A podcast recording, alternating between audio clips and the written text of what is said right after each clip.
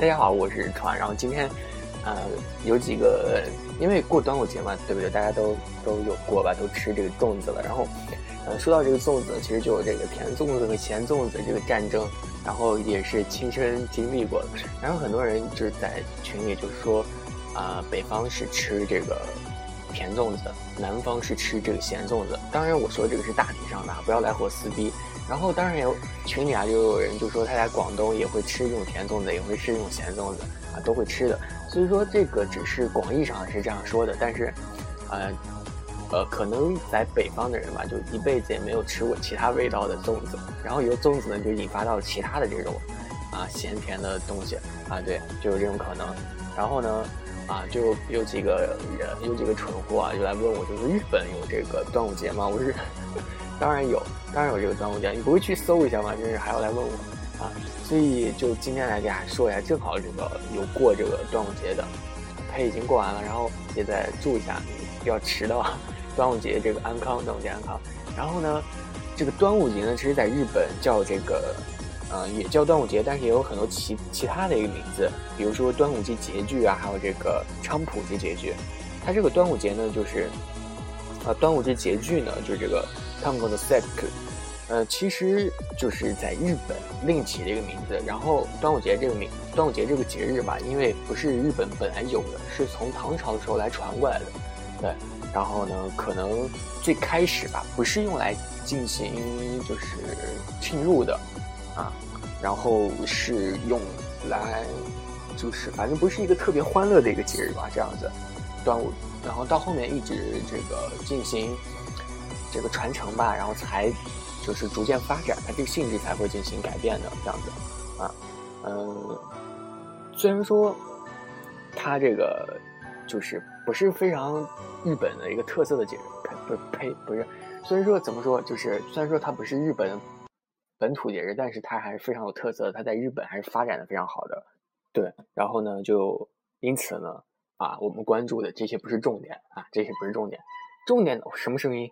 我说：“你让我看一看。”啊，重点呢，其实不是这些，重点呢，就是有很多人就问我这这个吃的啊，日本呃，日本要吃什么？因为大家过这个节日端午嘛，啊，然后在国内的一些人可能就是哎，端午了，这个印象就是端午节能吃粽子，其他的啊，顶死想一下，哎，有屈原这么一个人物啊，不知道有什么什么伍子胥、伍子胥啊，还有些什么什么曹娥啊这些人啊，最多就是能想到这里。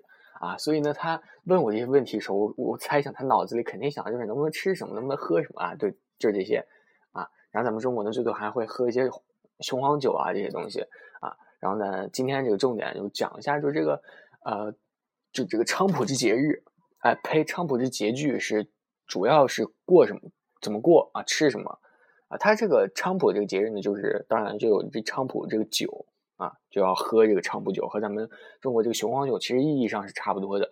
还有这个会洗澡，这洗澡呢不是用普通洗，也不是用牛奶，也不是用这个玫瑰花瓣儿这些，而是用这个菖蒲，就是洗菖蒲浴。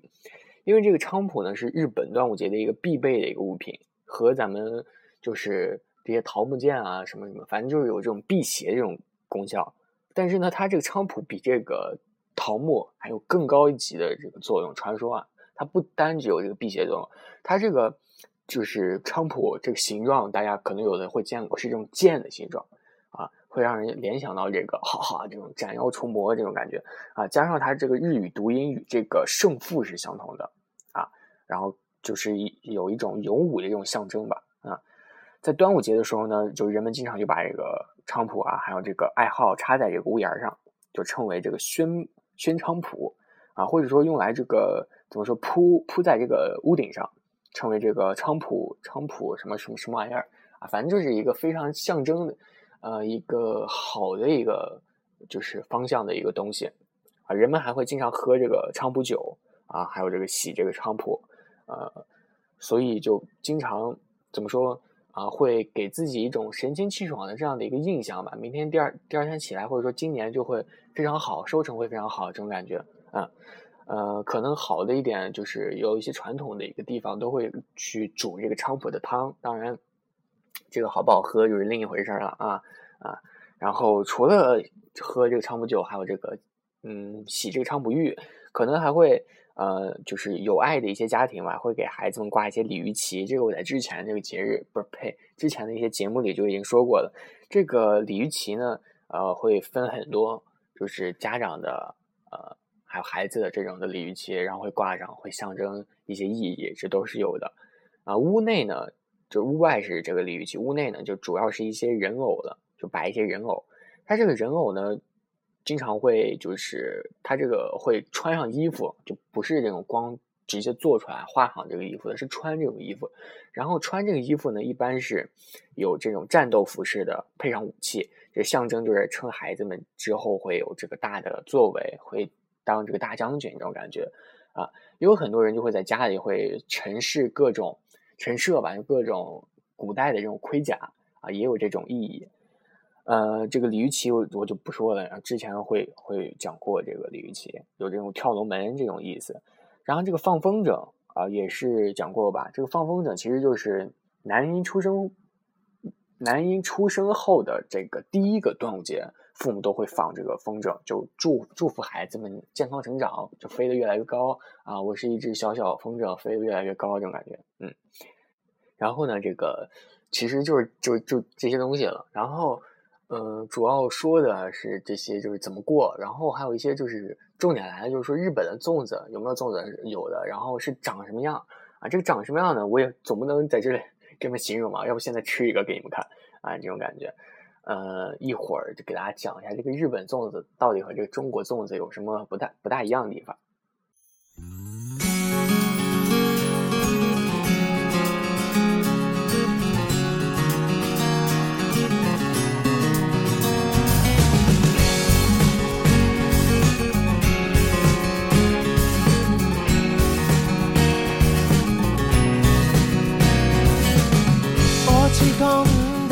時も気がつけば笑ってる二人なら世界は息を吹き返し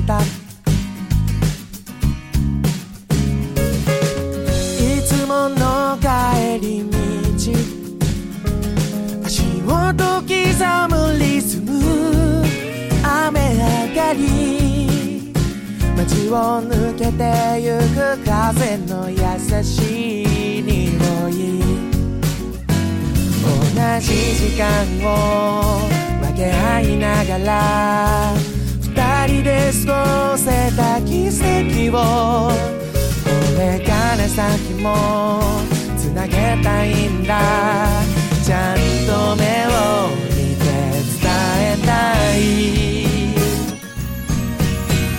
繋